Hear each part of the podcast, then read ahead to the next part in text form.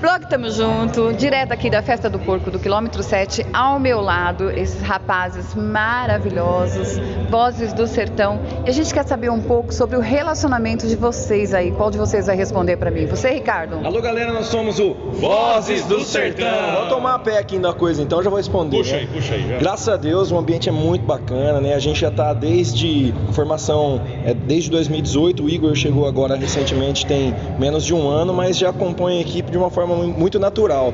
E a questão da música nos une bastante também, né? Eu falo assim que fora do palco a gente tem muita amizade também. É óbvio que você às vezes discute por coisas que são do profissional, mas em relação ao lado pessoal tá tudo certo, graças a Deus, e cada vez mais unidos em função de termos o carinho do público que está é, dando muito, muita sequência para o nosso trabalho, é um combustível para que a gente faça cada vez mais é, shows melhores, clipes melhores, inclusive é, lançamos um clipe agora 24 horas ao seu lado que está no YouTube agora para galera assistir, viu?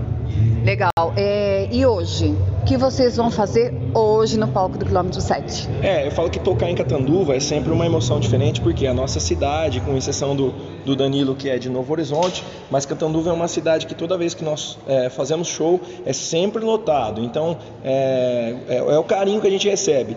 Estar no palco em Catanduva é estar em casa. Então, é, quando a gente toca, o que a gente espera é sempre interatividade com a galera, brincar bastante e levar alegria. A gente espera que as pessoas saiam bem melhores do show do que chegaram. né? É, blog Tamo Junto, tamo junto com vocês, meus amigos internautas.